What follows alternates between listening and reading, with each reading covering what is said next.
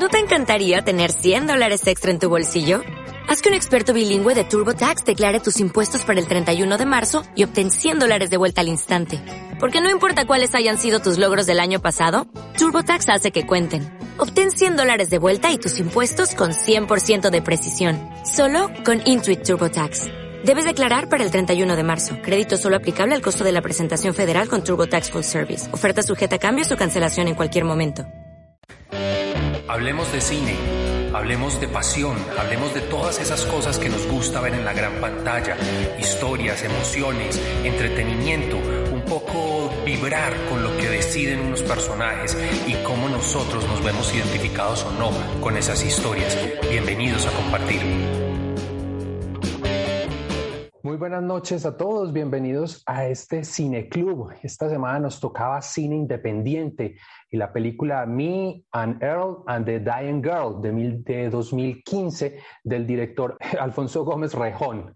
Es un, él es un director americano, obviamente lo que se llamaría un chicano de ascendencia latina, pero nació en Estados Unidos, en Texas, eh, tiene una corta carrera en cine, televisión en Estados Unidos, pero ha participado en series importantes, entre ellas para destacar, ha escrito y dirigido capítulos en series como American Horror Story y eh, Hunters, esta nueva que salió mm, finales del año pasado en Prime con Al Pacino. Él dirige ahí varios capítulos y hace unos guiones. Incluso a mí me llamó mucho la atención porque es un capítulo, creo, si no estoy mal, es el primer capítulo de esa temporada que él dirige y es bastante vibrante, es muy interesante. Y allí también es una historia contada desde el punto de vista de un adolescente. Entonces, bueno, y otros trabajos que tiene por ahí que estoy mirando, ese en sí tiene un muy buen trabajo, un buen feeling para trabajar con chicos, con adolescentes. Entonces, digamos que esta exploración no le fue muy lejana.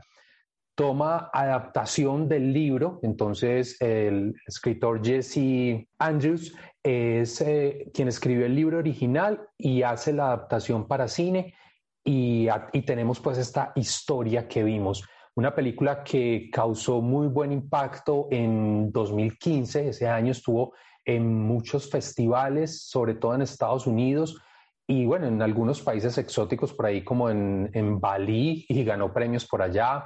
Estuvo en Locarno, también, eh, no, en Locarno estuvo solo nominada, pero el premio más importante y que la pone como en, de esas joyitas de los últimos años, pues sería el Sundance, porque allí gana dos premios muy importantes y es el del público y el de mejor película. Entonces, cuando, y esto como un tip para, para la vida, para siempre, es cuando encuentren esa combinación que una película gana en un festival, cualquier festival, premio del público y premio, y, y premio a mejor película de ese festival, ya hay que verla. Eso es un sello muy interesante porque es la validación del espectador que no necesariamente es un público especializado, simplemente hay una empatía, un gusto y le conectó la película y el premio de un jurado especializado. Entonces, cuando ambos premios van para la misma película, hombre, sí, termina siendo una verdadera joya. Voy a comenzar con una pregunta y es, quiero ver manitos los que tuvieron alma y lloraron con la película. ¿Quién lloró con la película? Ok, buenas manitos. Interesante. Esta película o esta historia, digamos que uno de sus principales componentes es una estructura que ya hemos visto en dos perspectivas. Uno, la de los adolescentes bichos raros, una estructura de un adolescente freak, un bicho raro dentro de una comunidad. Entonces, ahí tenemos una estructura que ya hemos visto, eh, hace décadas, miles de veces y la otra es la de una chica moribunda y ese tinte de romanticón hacia el final de, la, de su existencia. Además que se pusieron de moda, más o menos alrededor de 2015 para acá hemos visto que unas cuatro o cinco películas, como una por año, con esa misma estructura. Entonces, eso no es lo innovador, ahí no hay nada nuevo, eh, es totalmente predecible esa idea de que ella se va a morir. Ahora hablo un poco de ese juego que hace el, el director con esa parte, pero es algo conocido. Entonces, ¿por qué resulta tan atractivo? ¿Por qué resulta diferente? Se lleva un premio tan importante como el Sundance y es de esas películas independientes importantes, significativas de los últimos años. Ah, bueno, aclaremos también. Ese cuento de independiente, cuando lo primero que nos aparece es Fox, y esa gran, como la gran productora detrás. Eh, sí es Fox, pero mm, mm, si vieron después los créditos, son unas pequeñas productoras realmente y que esas pequeñas productoras, pues ese es un cine independiente, el corte, la mirada del director, el tipo de cámara, todos los elementos como están desarrollados hacen parte mucho de lo que es un cine independiente hoy de Estados Unidos. Volvemos. Entonces, ¿qué hace importante e interesante esta historia desde el guion? Varios elementos. Uno, ese humor, el humor que maneja a través de sus personajes, de estos adolescentes, las confrontaciones, esa inocencia, picardías y ese juego entre no es por el lado de la sexualidad, pero tiene unas connotaciones hacia allá. Entonces ese constante juego vuelve unos diálogos muy interesantes. Ese contraste de los dos personajes, pues el blanco, el negro, con los estereotipos, el blanco es clase media acomodada, el negro clase media hacia abajo, con, con, un barrio pues más problemático que no se mete en esa discusión, pero está ahí el estereotipo y pues la chica también, digamos, acomodada, todo funciona dentro de ese aspecto como rosa, ¿sí? Y dentro de esos estereotipos, unos diálogos muy claves para ese humor. Las, es una película que maneja muy pocos diálogos sin ser una película silente. ¿Qué quiere decir?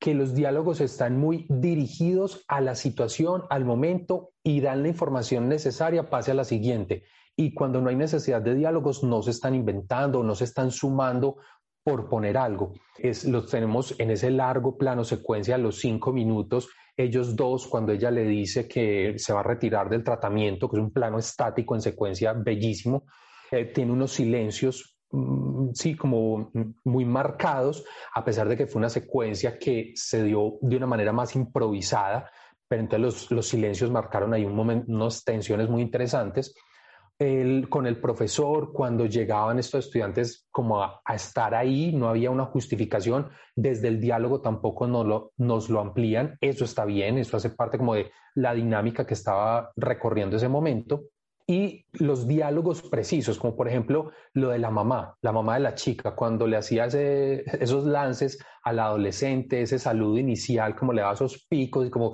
es que si no, es que, mm", y se le quería lanzar encima ese doble juego en, en el texto, pero más allá de eso es que eran diálogos muy puntuales y sin embargo transmitían toda la idea de lo que se estaba buscando.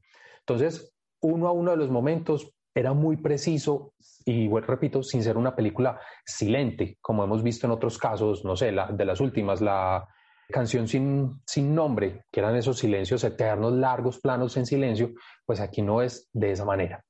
Y lo que estaba marcando ahora Carlos, pues es uno de esos puntos interesantes para los que tienen ese conocimiento y ese ojo desarrollado, pues plin, plin, plin, le salen a unas estrellitas por todos lados y quien no lo tenga, pues por lo menos se ve bonito. Y, voy a hacer una aclaración ahí, que son todas las referencias cinéfilas.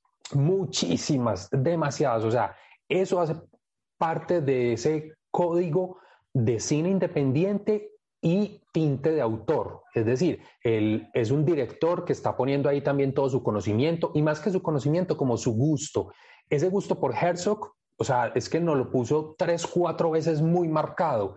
Eh, desde la imitación que hace el chico, pero también cuando el papá estaba viendo eh, Aguirre, la ira de Dios, luego los chicos estaban viendo Fiscarraldo, luego apareció parte del documental Mi enemigo íntimo y luego la imitación. O sea, por todos lados fue la presencia de Herzog. Además, el Herzog de ese momento, porque no es el discurso que tiene Herzog ahora, pero sí el que tenía en ese momento en, esos, eh, en las entrevistas, esa postura dura e irreverente para el cine todas, eh, yo le tomé todo foto al televisor, al pantallazo, eh, la cantidad de películas, es que 400 golpes, uh, Naranja Mecánica, no, no me voy a acordar, yo por aquí...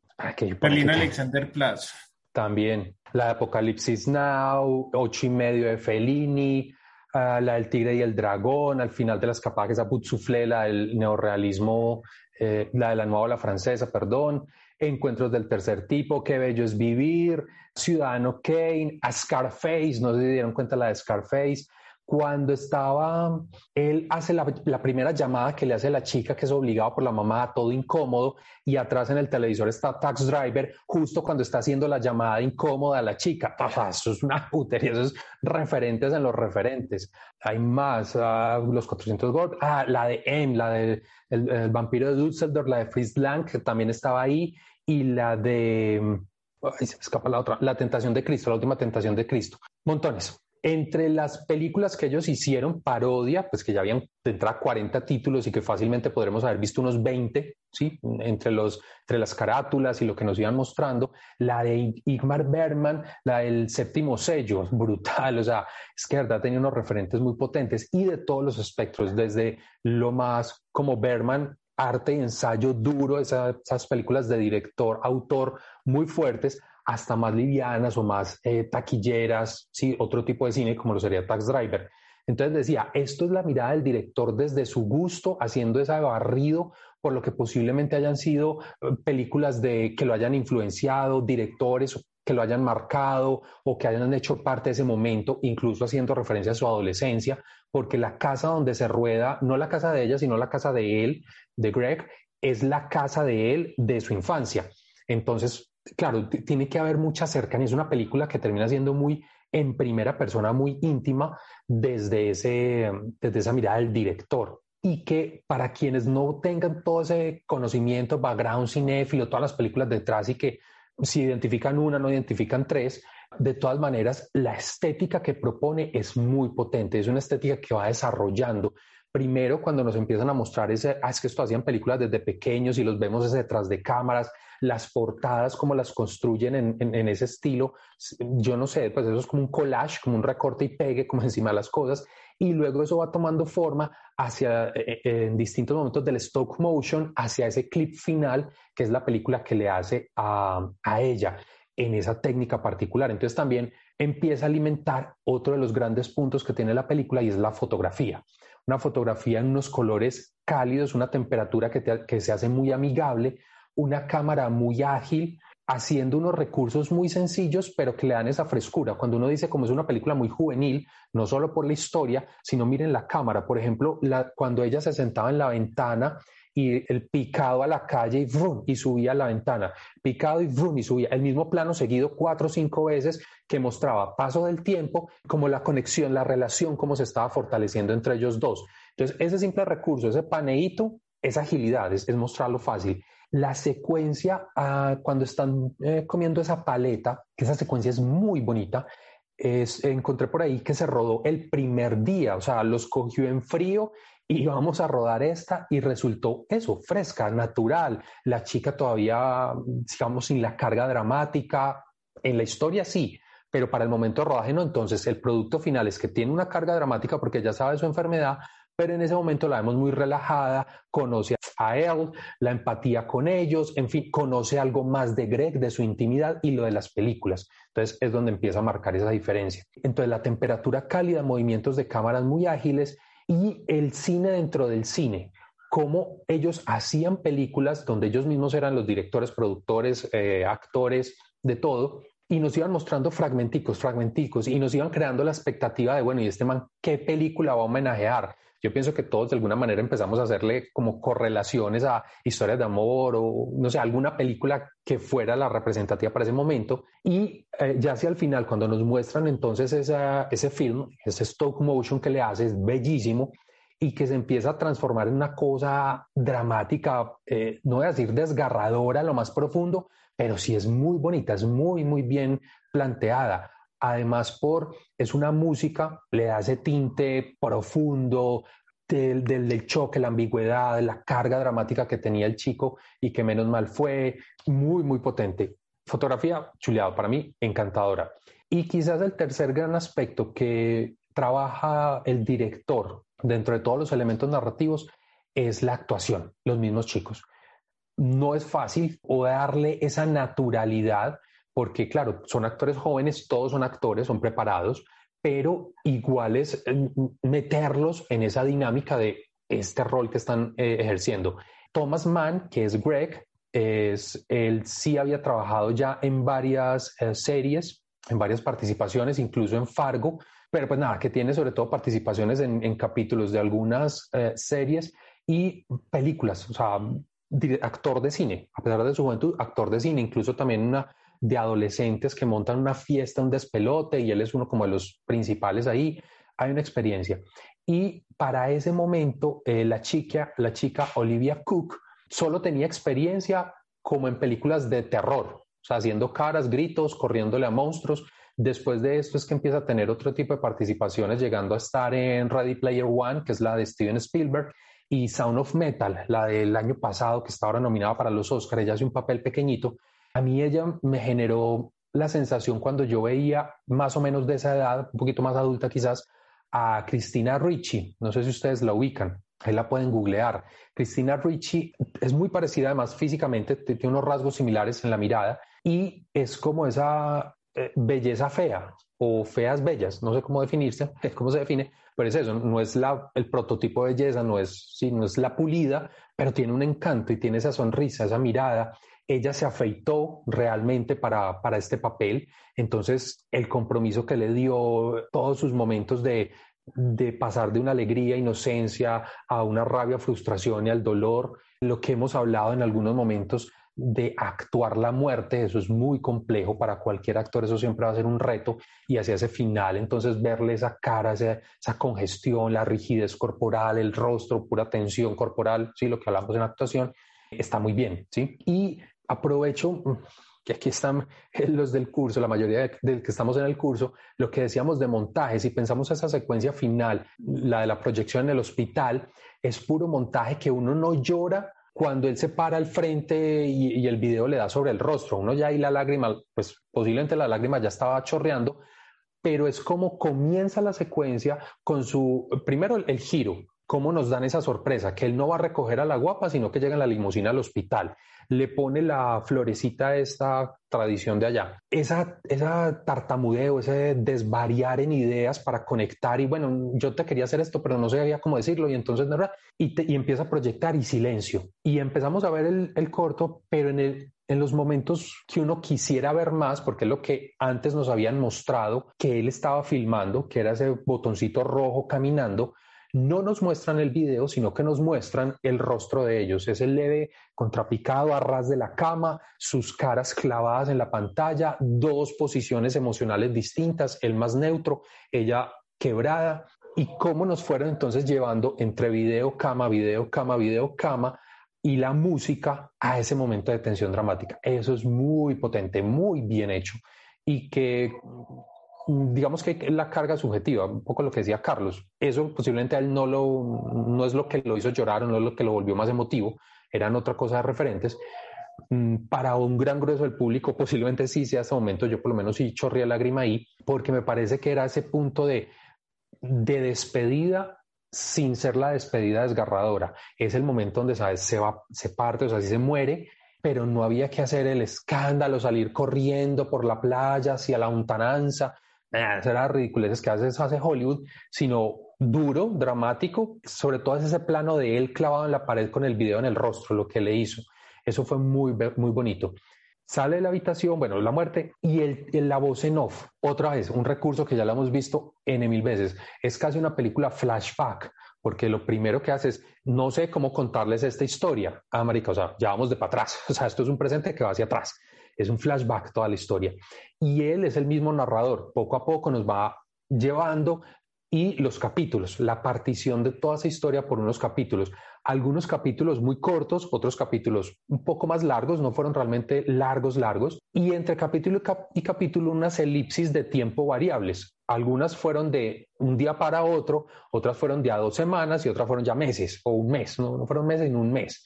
Entonces fueron elipsis muy bien trabajadas porque de alguna manera ese el nombre del capítulo te hacía avanzar en la historia, sabías que estabas en un nuevo momento y ese nuevo momento tiene esa correlación con la emoción del personaje que estaba viviendo. Ah, ya no es la chica que se está muriendo, sino la vez que salimos con la vez que salimos con Rachel. Y así, cada capítulo, cada nombre, eh, nombrar cada capítulo le iba dando una identidad a ese nuevo momento.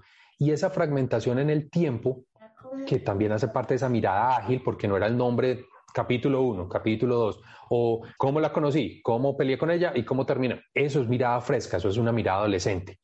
Y el juego que hizo con los espectadores. ¿Cuál es el juego? Dos veces, no sé si se dieron cuenta, lo hicieron consciente durante, perdón, en dos momentos nos dice, ella no se va a morir, tranquilos, de, ay, yo se los prometo, sí, lleguen al final, toma el final, cuál. Pero fue muy bonito porque yo pensé que lo iba a resolver con cine. Eh, honestamente, yo lo que pensé, y desde que lo dijo la segunda vez, yo, ella se va a morir, pero lo que nos va a decir es cómo el cine o plasmada en la película, el cine es memoria, entonces siempre vivirá con nosotros en la película. Una cosa así me imaginaba. El giro fue muy bonito, fue a través del personaje pidiendo disculpas. Lo siento, es que yo pensé que ella se iba a vivir. ¿Qué hace esa reflexión final? Como espectadores nos involucra profundamente en esa, en esa emoción, en esa narrativa.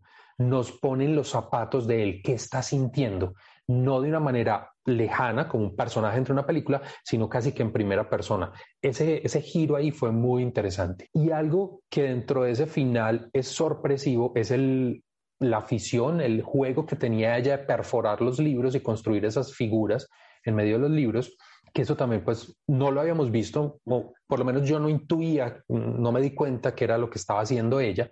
Entonces me resulta una sorpresa ese hilo a través de las ardillas en la pared para llegar a descubrir, este es el cosmos de ella, o sea, al final él termina como un gran todo. Miren lo que es fotografía, el plano, primero hace el recorrido hasta los libros, luego la cámara se aleja y lo muestra él en medio del, cuarto, haciendo casi un, 360 grados, girando, mirando ese entorno, y la cámara levemente sale del cuarto y lo deja ahí plasmado en la mitad, desde afuera yo mismo conecté mucho con esa sensación de soledad, ese vacío que se siente, el vacío de él en medio de ese cuarto, en medio del cosmos que era ella, pero sin ella. Y se conecta ese vacío y es ese juego de cámara, como no lo, se alejó y no lo dejó allá plasmado. Muy, muy interesante.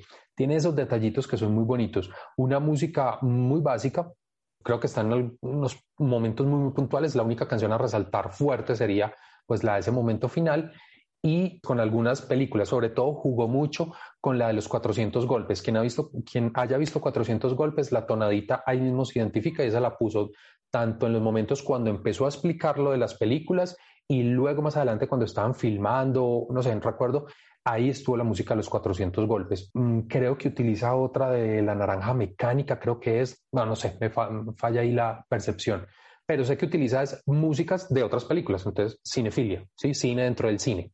Es, es un recurso muy de cine independiente. Finalmente, entender que si bien la carrera de, del director, de Alfonso Gómez Rejón, es muy joven, es muy reciente, que está muy de la mano de lo que son dinámicas de televisión, cine, Hollywood muy fuerte, pareciera, apenas está arrancando carrera, pareciera que cuando se va a dar la libertad de hacer sus propios trabajos, tiene una muy buena sensibilidad, sea por la historia, el cómo atrapa la historia y la quiere reflejar y manejo de actores. Tiene ya varios trabajos donde sus personajes centrales son adolescentes y ese trabajo que tiene ahí, pues se ve, o sea, se siente que los hace ver muy frescos, juveniles, ah, incluso con esos dramas de, los adolescentes Ah, bueno, y esa no es una crítica, pero es una descripción muy interesante del mundo adolescente, de, las, de los guetos, de esos subgrupos que se generan al interior de una gran comunidad como la secundaria. Y entonces es cómo me relaciono. Puedo ser un aislado, puedo ser un eh, bajo perfil que con todos, pero con nadie, y es la soledad, y desde ahí pues el drama que nos va construyendo con el personaje central. Entonces me venía mucho a la, cabeza eh, preguntas posibles de esa idea de, bueno, entonces esto es una estructura arte de ensayo, es una estructura clásica de Hollywood. ¿Cómo vemos este personaje? ¿Sus tres actos? O, y miren que es un híbrido. Esta es de esas películas que, que, están en un punto medio difícil de catalogar, porque por un lado, claro, tenemos un personaje, está desarrollando su historia y es Greg con su cosmos, su mundo, sus, sus, sus problemáticas y cuando se le despierta ese deseo, porque no se le despierta a él, se lo despierta al externo la mamá, de vaya y acompaña a niña, vaya, dígale algo. Y a partir de conocerla, bueno, se le despertó algo, pero no es un objetivo, no es una meta conquistar. Y a medida que avanza la película, se aleja mucho de esa estructura clásica de Hollywood y se acerca más a ser ese espectador dentro del contexto, a tener que tomar decisiones, pero con dolor, con sufrimiento, lo termina haciendo, termina tomando una decisión que es ir al hospital, pero no está, eh, lo que hemos dicho, en una búsqueda de redención, búsqueda del perdón, un perdón quizás tardío a través de la película, pero con muchos tintes de esa postura del autor, del director, como a través de ese stop motion, a través de los libros perforados, de la cinefilia. Entonces miren que es esa combinación de, de estructuras y eso es muy enriquecedor. es ver una película diferente, atrevida, muy atrevida realmente, precisamente porque es independiente, no tiene la masificación de los grandes circuitos, pero donde esta película tuviera esa masificación, muchas más personas tuvieran acceso a ella, seguramente le iría muy bien, seguramente tendría un impacto muy positivo con el público, no porque todos fueran a llorar, pero es que genera como ese buen sabor de, eh, qué película más bacana. A mí me parece que aquí jugó con otros elementos muy diferentes para el mismo efecto, ponerlo a llorar a uno al final pero los mostró de otra manera. a mí por lo menos me conecta mucho es desde esa mirada del sufrimiento del adolescente, su egoísmo, esa egolatría, eh, o sea, como que no se da cuenta de la otra, lo que estaba pasando, no nos muestra esa, esa confrontación de ella dentro de ella, simplemente quedamos como espectadores, como Greg, de todo ese proceso. Eso hace parte de arte de ensayo. Desde lejitos vamos viendo ese conflicto, cómo va pasando e interactúa con él. Entonces, resulta bastante, como digo, arriesgada esta propuesta. Ok, chicos, los escucho. ¿Cómo nos fue con esta película? ¿Quién le gustaría participar? Yo pues tengo una pregunta. De pronto yo creí que uno de los puntos que se destacaba la película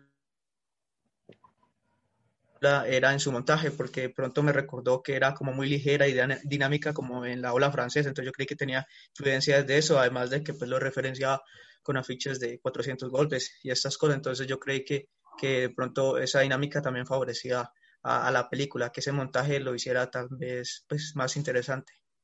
Sí, él tiene, la película tiene un montaje digamos, dinámico, es, es, chévere porque te permite avanzar, se hace rápido y no es una película corta, está sobre la hora 48 minutos, pero sí se hace ágil ese montaje refrescante, pero no al punto de estar evocando o estar haciendo similitudes con la nueva ola francesa. ¿En qué sentido? A elementos como el jump cut, elementos como el, salto del eje, cosas muy características de ese momento no se trabajan tanto. Sí, un corte de planos cortos, de hacer dinámicas los capítulos, capítulos que se hacen cortos, entonces está como en ese juego de hacerlo fresco, juvenil, pero dentro de un montaje, no a decir tradicional, pero no tan arriesgado o no tan disruptivo como lo podría llegar a ser con la nueva ola. Si se fuera por esa vía, creo que sería una película mucho más, ah, no tan fácil de ver, porque es que partimos de un principio, lo que decía ahora es un flashback.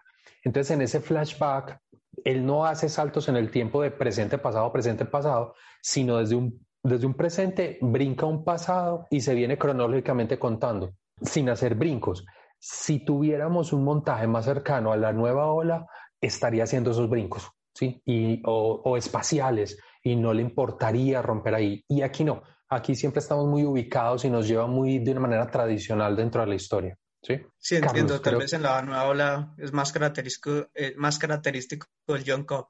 Yo creo que de pronto ahí sí se hubiera referenciado mejor. Correcto, sí, si él nos hace, y no tendría que hacerlo en toda la película, pero un par de secuencias con un buen job cut, claro, tin, lo ubicas y se queda. Carlos, levantaste la mano. Ah, sí.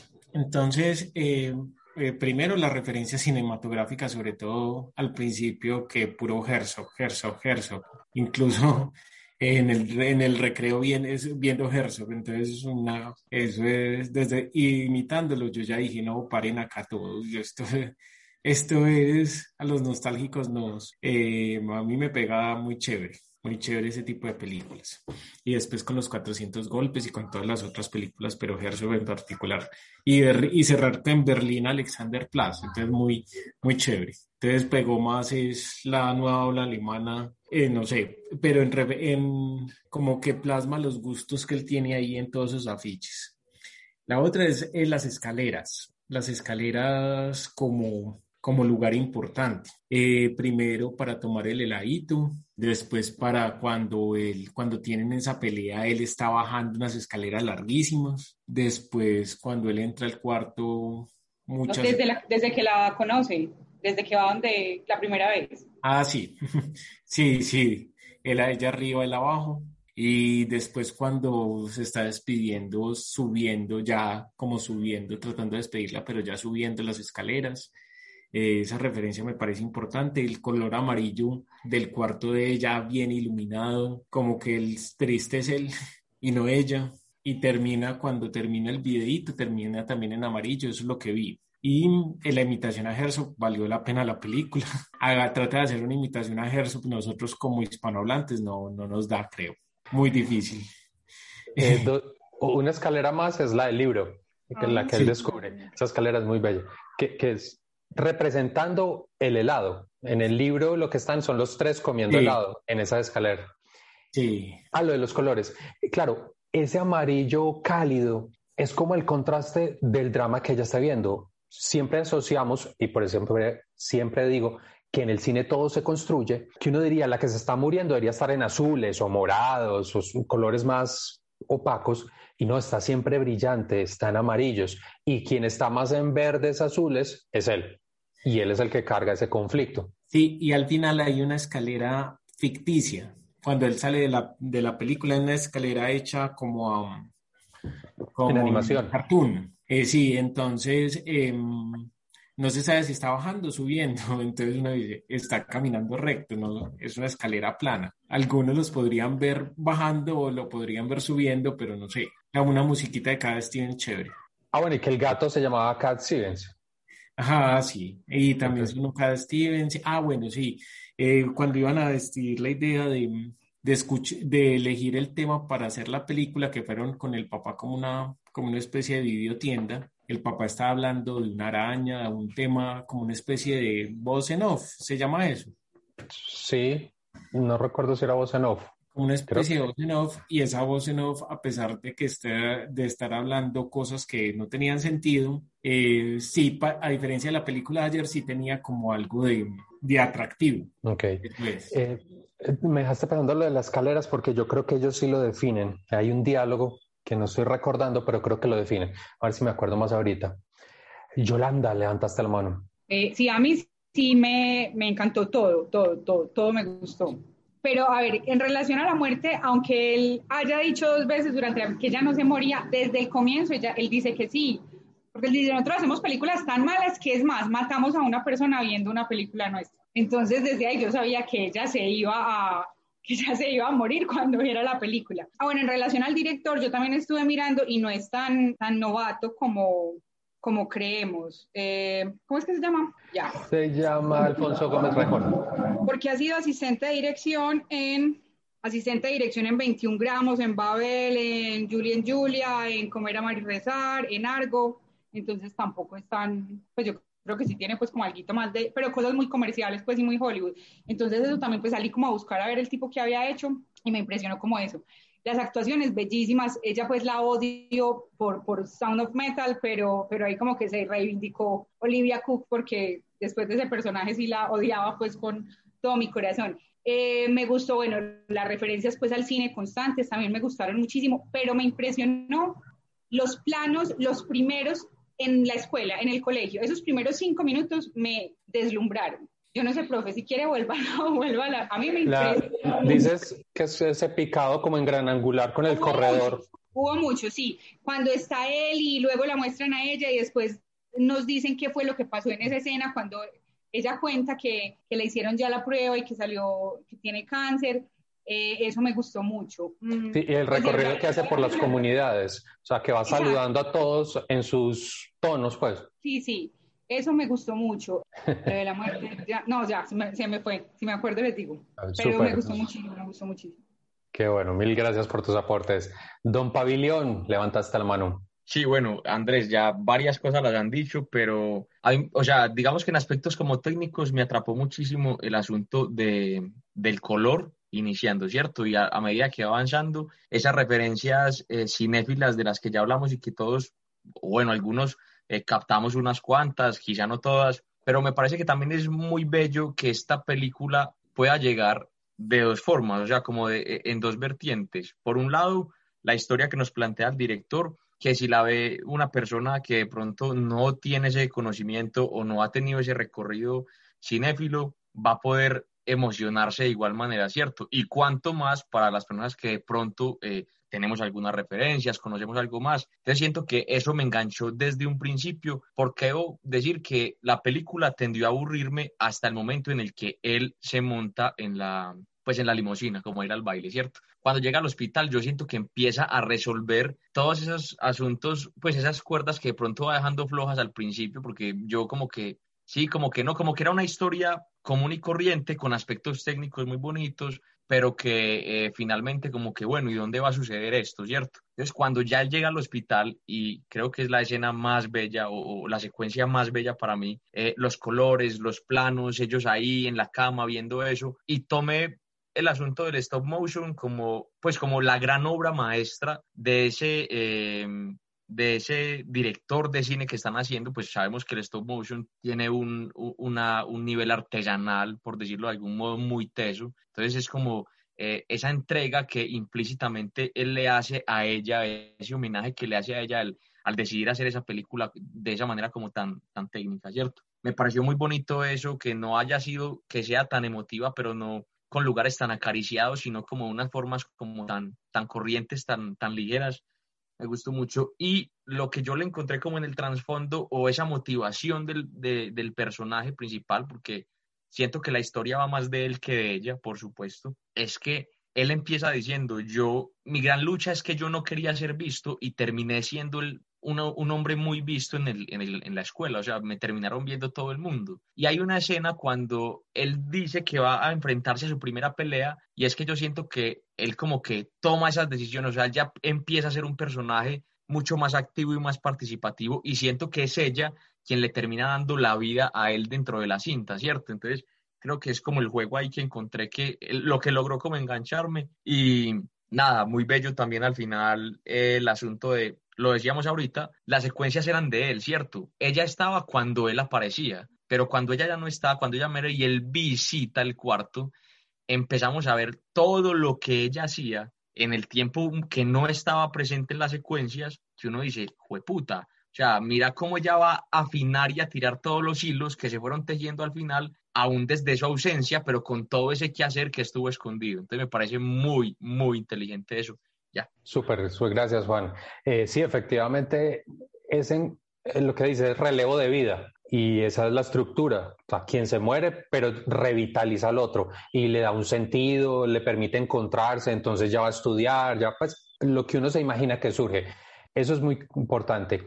Y de la parte de la cinefilia, no solo los nombres y las carátulas, sino el buen ojo que hay que tener para las secuencias que recreaban. Es decir, como el final de Abu Soufflé y el tipo trastabillando porque el otro le disparó, el de la naranja mecánica con las medias blancas y el jugo de, jugo de naranja, es brutal. Uh, el la del oeste, la del oeste no, la que dijiste Carlos, que no puedo con ese nombre, que está pues el... de medianoche, es, eh, es que se llama Midnight Cowboy. Epa, que es el, el negro pues vestido de cowboy. Planos que son claves para las películas y nos lo representan en esa parodia que estaban haciendo. Eso es muy, muy potente, que si uno ha visto las películas de unos match, como decía Juan, como que uno le estalla la cabeza. Ok, Ana, levantaste la mano. Hola, eh, ya han dicho muchas cosas, pero pues como en resumir quería, eh, para resumir quería decir que vi mucho arte dentro de este arte, pues como por todo lo que han referenciado. Primero porque toda esa referencia de películas no aparece de una manera cliché, eh, pues porque uno diría, no, pues sí, es que muy fácil agarrar pues como esos referentes y, montarlos, sino cómo lo usó, que era lo que estabas diciendo, en qué momentos lo usó, cómo le daba la fuerza, dependiendo pues como de la escena y lo que mostraba. Eso me, me pareció pues fantástico. Bueno, eh, la película me pareció hermosa, la carga dramática, porque pues la verdad yo lloré ni siquiera en la escena de la clínica, sino de lo que decía ahora Juan, de cómo ella le dio vida a él, eh, de todo lo que ella dijo de él, pues como describiendo la carta, de todas esas cualidades que al final yo creo que era lo que él quería esconderse en eso de no quiero ser visible, sino que él no se reconocía a sí mismo y ella le reconoció y obviamente ahí fue como donde, donde le dio esa, esa vida de me parece un director muy, pues muy brillante de, de coger como un, un contexto de adolescencia que puede parecer pues como, ay, esto pues tan bobo los adolescentes y cómo lo monta eh, en todo esto. Por eso digo que, que, para resumir, veo mucho arte dentro de este arte y eso me pareció muy, muy, muy bello. Y los giros pues como que,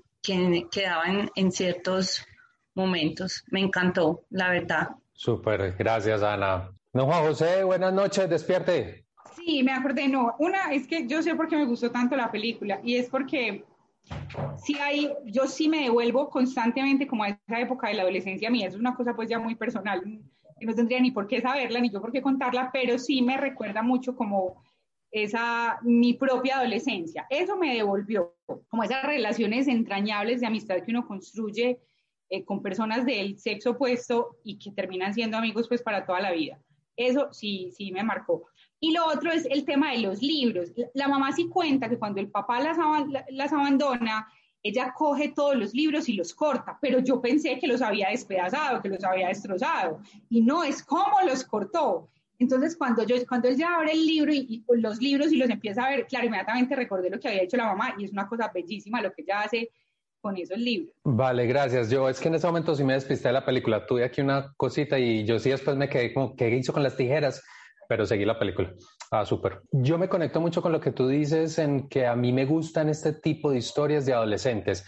Yo no sé si porque me conecte directamente con mi adolescencia, pero hay elementos que me gustan mucho. Uno, cuando veo el dolor del amor. Eso a mí siempre me atrapa, me transmite un montón de cosas. Y dos, eh, quizás sea ese tipo de miedos dentro de un personaje, como veíamos en este chico, esa carga social, esa baja autoestima, no saber adaptarse y que de repente tiene que afrontar algo muy fuerte, a mí ese tipo de situaciones me atrapan mucho. En general, a mí esta historia también me gusta y que es cine independiente americano del bueno. O sea, yo llevo mucho rato haciéndole como rastreo a diferentes películas de este tipo y coincido mucho en que siempre son personajes adolescentes en esa mirada, en crisis. y me acuerdo mucho de Win Win, que es eh, con Paul Giamatti, me acuerdo mucho de Terry, que es una película muy potente y que es, es ese juego, esa mirada desde la adolescencia y también lo que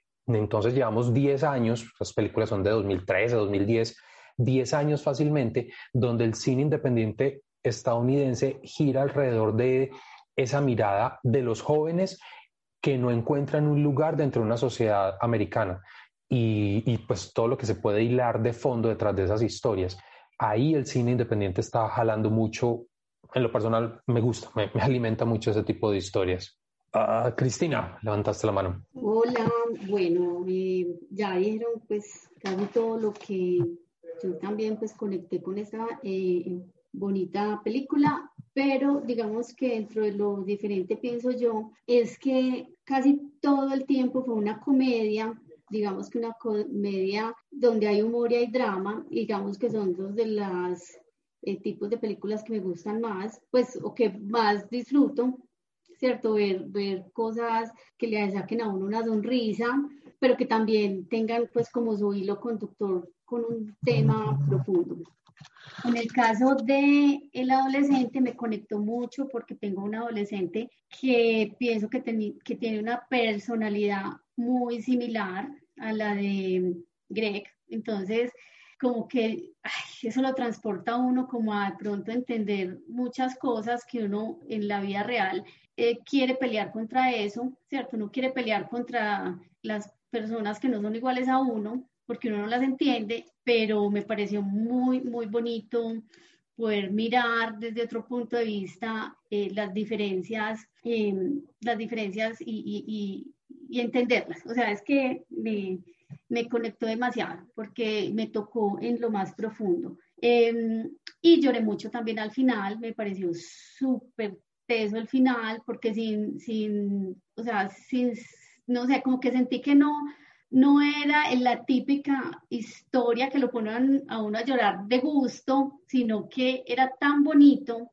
tan lindas las palabras de, de Raquel en esa carta y, y lo que pronto pudo trascender en él, que lo que ya, pues lo que dijo Ana, un niño que no tenía autoestima y que, y que pienso que con esa historia él creció y maduró un montón de cosas que nunca hubiera eh, pasado de no haber él tenido estos cortos meses en compañía de esta niña a la cual le hizo una compañía muy bonita. Eh, otra cosa, un ratico me la vi con otra de mis hijas, y, le, y pero ella se fue después, me dijo que se murió la niña y terminaron siendo novios. Y yo le dije, no, yo le dije, ve, mírala y me, y me cuentas. Entonces, por ejemplo, otra cosa que, que a lo mejor yo pensé que seguro, seguro iba a pasar era que se volvieran novios y me pareció súper chévere que no hubiera sido así porque pues finalmente me pareció muy lindo el tema de la amistad, la amistad sincera, una amistad honesta y los diálogos también me parecieron súper frescos. O sea, yo pensé que al final iba a ser una historia de la vida real porque todo parecía sacado perfectamente de la vida real, como sin adornos, no sé, por eso me gustó tanto, porque no la sentí como algo de ficción, sino como algo totalmente cercano. Súper, mil gracias, Cris. Mientras hablabas, evocados cosas lo que decía Yolanda, yo no sé por qué uno termina contando esto, pero unos insight y es, por ejemplo, en la secuencia final, claro, es muy bonito que empiezas stop motion, cómo se crean los cojines, porque ellos tenían unos discursos desde el primer momento alrededor de los cojines. Esa fue la manera que él conectó con ese humor ácido y la hizo reír y a partir de ahí hacer la evocación de, de, la espuma y de la espuma azul en otros cojines y se reproducen, en fin. Y claro, yo tengo un rayón con eso, yo empecé a hacer insights de, ah, claro, por eso yo iba chorreando lágrimas del principio de secuencia. Cuando yo vi ese relleno, hice unas asociaciones inconscientes, genial, o sea, eso es el cine, sale el subconsciente. Y lo otro que decías, eh, que no es un giro, sino es el tono propio del guion de la historia, y es que, claro, es el latente que es una relación amorosa o una tensión sexual de los adolescentes, pero no, lo que se consolida es la amistad y eso le da mucha solidez a la historia, porque no es lo predecible de, ay, se van a enamorar y no, queda es de la mirada desde la amistad, que puede que haya otros sentimientos ahí, pero nada, muy bonito eso. Y finalmente, lo que repito tanto, cada uno llega con su subjetividad a relacionarse con la película. Entonces, en tu caso, como estás diciendo, tienes una experiencia muy personal, un adolescente, te conecta muy diferente a Carlos, que tiene uno de cuántos, seis, siete años. Vea para dónde va. Allá va ahorita, unos años. Entonces, toda esa subjetividad hace parte de esa carga con la que empezamos a analizar la película. Sí, súper. Eduardo, levantaste la mano. Bueno, yo me conecté mucho con, con los colores, con la calidez, que a mí todos esos tonos otoñales, chocolates, esos verdes, esos, esos tipos de cosas, me, de hecho mi casa es como así y mi ropa es como así y yo soy como así. Entonces cuando veo, veo este tipo de cosas, yo ya me conecto en esa calidez, porque es como, mi, como donde vibro. Entonces en ese sentido saltaron un poco de lo que esperaba del adolescente que estaba al comienzo y yo pensé que iba a ser otra cosa. Igual llegué cero información a la película, normal, y, empecé, a empecé a sorprenderme con lo que veía. Lo que yo sí dije, bueno, los cinéfilos deben estar locos, con papel en mano, con una lista impresionante, chuleando a quién vieron y a quién no vieron, como cuando uno ve una película de superhéroes y después lee que todo, que había huevos de Pascua en todo, que la pared tenía el grafiti que decía no sé qué, que por allá cayó en, en los, eh, se cayó la carita sonriente en la película de Zack Snyder de, de los vigilantes y pues y un montón de cosas que después de que uno ve una película, yo lo noto mucho en eso porque veo muchas cosas de superhéroes que me gustan, que después de que la veo empiezan ellos locos a decir un montón de, de, huevos de Pascua. Y yo dije, no, aquí los cinéfilos enloquecieron porque es que no les va a caer el cuaderno a Juan Tobono la, la casa cinco hojas para anotar todos los referentes cada película. Yo creo que en ese sentido, pues yo soy más, pues soy muy novato, estoy aprendiendo apenas, no sé tanto del asunto, pero, pero sí vibré con eso también. Y yo, ve, qué bacano, o sea, el que sabe está aquí en la jugada con todo, viendo, casi que poniéndole pausa a cada toma, pues a cada parte para poder ver, ay, esto es de tal cosa, ay, esto es de tal otra, ay, esto es de tal otra. Yo hubiese querido saber tanto para, para poder decir, ay, la naranja mecánica es esto, ay, esta parte es esto, ¿cierto? Yo una, dos, tres cosas las cojo, pero sí sentí eso me, me, conecté con la emoción de los que yo sabía que lo estaban sintiendo me pareció como muy chévere porque es jugar como con varios mundos, el mundo de la historia del adolescente, lo que puede verse normalmente y esto otro que, que es como meterse más con a nivel más intelectual y con esos guiños hacia, esa, hacia el cine y la forma de hacerlo. En ese sentido me conecté mucho con eso. También me gustó que no cae como en el dramatismo así, llorón y la cosa así súper horrible. aquí estamos los de la clase. Bueno, mostraste un ejemplo de cómo uno lo predisponen a algo. Eh, eh, de alguna manera yo no lo estaba para, para llorar al final. Entonces, para mí no era la película que siempre uno sabe que se muere y lloran y se enamoran y lloran. Yo estaba como en otra idea en la cabeza y en ese sentido que yo también lloro mucho en películas, no me sentí tan afectado porque no me siento que me mostraron muchísimas cosas para no quedarme solo en el drama de la lágrima porque ella muere. Entonces, eh, la escena final de las ardillitas y esa parte, ese mapa que ella hace y el camino de él siguiendo eso, me pareció fantástico. Y muchas cosas en ese sentido, porque es una muerte como que, que, se siente de otra manera. Yo no es que sea muy indolente con el asunto, yo, yo de hecho soy muy llorón, pero no lo hice tanto en esta película porque yo estaba como mirando otra cosa. Yo creo que que ya uno va teniendo como otro, otro, otro ojo para esto. Estuve conectado, me gustó mucho, me pareció muy chévere, no esperaba, no lo esperaba y, fue un rato muy, muy agradable, bueno, estar ahí como viendo cosas bonitas y cosas chéveres en, en la pantalla. La paleta del chico cuando se le va derritiendo ahí sentado en la escalera. Pues son momentos como tan pequeños, pero que uno como que se mete ahí y siente que eso tan básico realmente es la vida de uno, pues que si uno está así pensativo se queda mirando la paleta que se derrita y normal, eso es, es un reflejo de la realidad, pero un reflejo bonito. Gracias, súper Eduardo. Eh, sí, lo que tú dices es muy cierto. Mm, se va desarrollando el ojo, pero eso no le quita el gusto y que uno se pueda emocionar con la película. Y el tener o no los referentes es como una cereza del pastel. Si no está, el pastel es el mismo y lo vas a disfrutar igual. Pero si está la cereza, ¡ah, qué rico!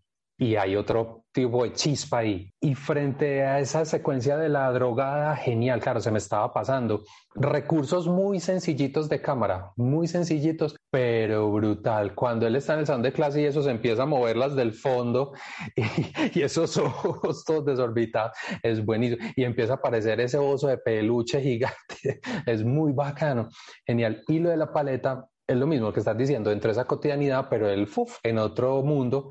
Y eh, Greg, eh, eh, perdón, Earl, el amigo, con esos ojos así, eso mirada que tenía, es muy, muy divertido.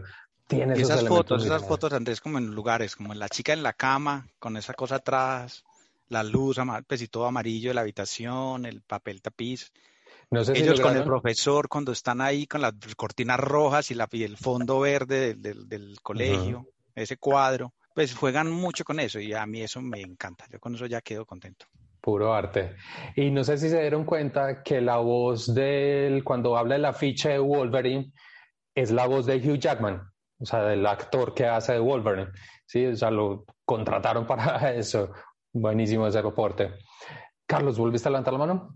Sí, una cosita pequeña, eh, dos cositas pequeñas. que el Cine Club, por eso muchas de esas películas las hemos visto acá en el Cine Club, sobre todo todo lo de Herzog lo es de acá. Entonces prácticamente es como un, como una culmina, no una culminación, sino una, una, un avance de todo lo Reafirmar. que... Ni, ni, ni siquiera es que teníamos todas esas experiencias, sino todo lo que hemos vivido acá lo, lo pudimos ver muchas veces, eh, prácticamente dos o tres películas que hemos visto, o cuatro o cinco, mejor dicho, y podemos ir a más. Eh, y otra, a mí hay una cosa que me parece crítica, pero me parece muy importante de la película, es que, que después nos, nos, empieza, lo que le gustó a Juan, a mí lo que no me gusta, es que, que prácticamente al final conocemos al otro personaje, pero lo conocemos desde la visión de, del protagonista, de Greg. Pero al final uno, y como que uno, como que la película se vuelve muy íntima y como que empieza a cerrar todo y que nos convierte a nosotros como una especie de cómplices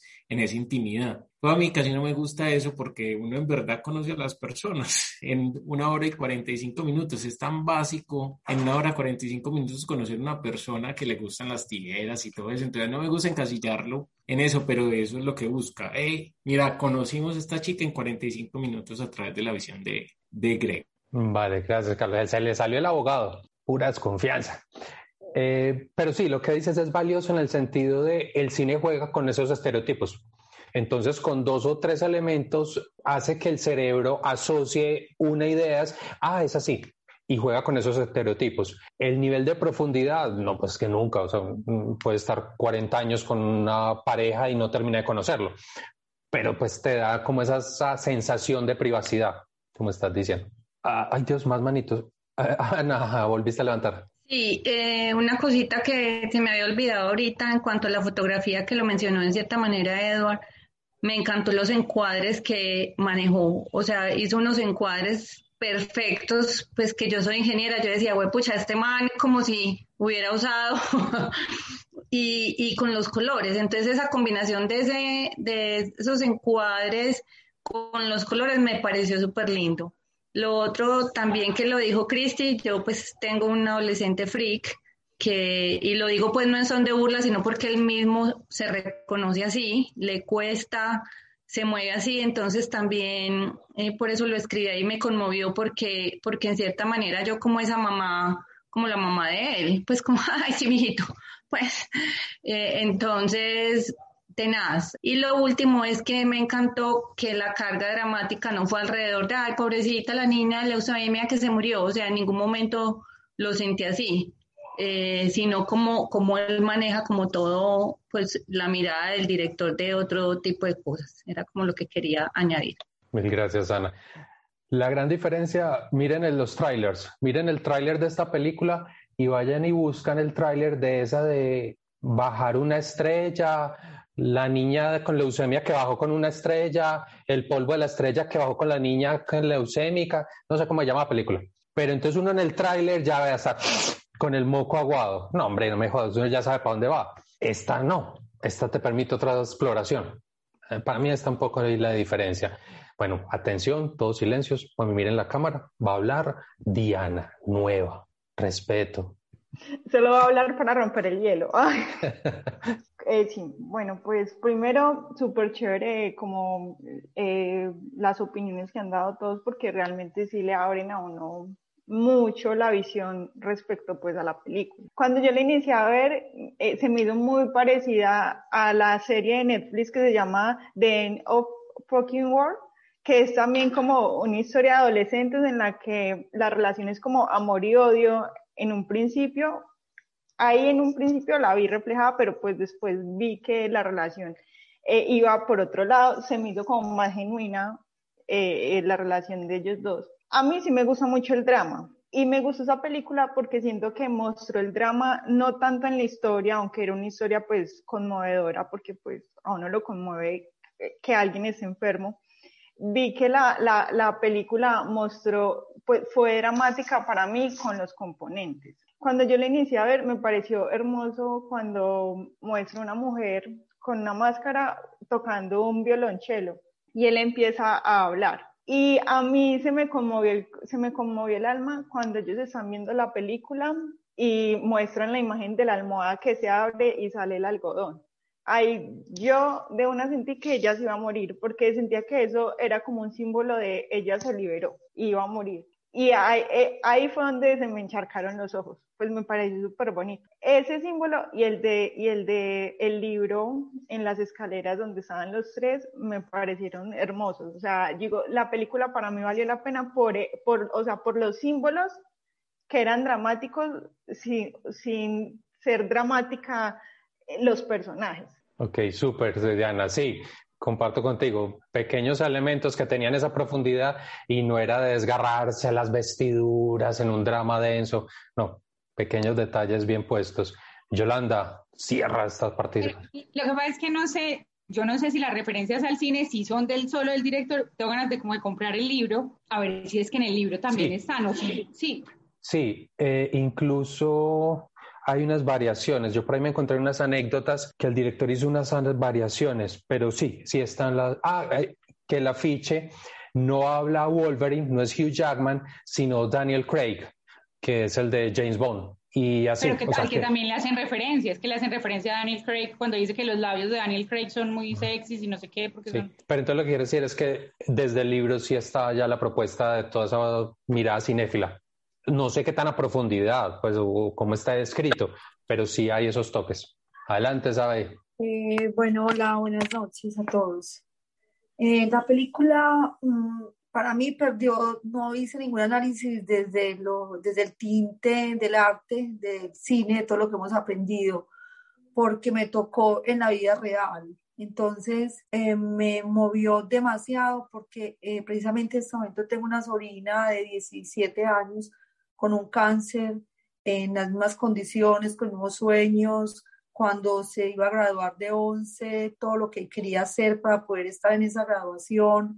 Entonces eh, lloré demasiado porque mm, me permitió sacar la lágrima que no había sacado en todos estos días. Y así suene cliché, es una historia, es una historia vivida, pero el cine también nos trae las historias reales, porque cuando uno no vive esto de cerca, se vuelve algo cliché de la historia contada, qué tristeza, entonces no fue así, sino que me voy a ir otros elementos. Entonces, en este caso particular, para quienes vivimos este, este, esta situación, esta enfermedad en estos adolescentes, es exactamente cuando ella está en el cuarto con él, en ese contracado, que ella está sentada con esos fondos amarillos y cuando miraba el significado del amarillo, que es esa, como esa intimidad que hay ahí, en, con ella revela que, que no la entiende porque no sabe lo que ella siente, ¿cierto? Es que su vida se está acabando.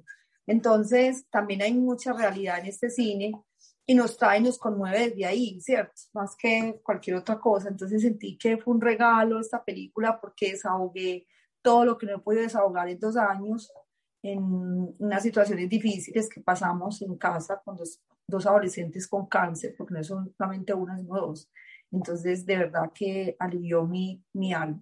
Qué bonito saber lo que compartes y mil, mil gracias por compartirlo con el grupo. Otras búsquedas que se logran con el cine y es hacer también esa especie de catarsis, lecturas a partir, como decía, la subjetividad de lo que te toca por tu historia. Muchísimas gracias a todos. Espero que hayan disfrutado del espacio, compartir estas opiniones y pues nada, nos vemos la próxima semana con documental y a ver cómo nos va esta semana. Síganse cuidando, bien juiciosos y muchas gracias a todos. Chao.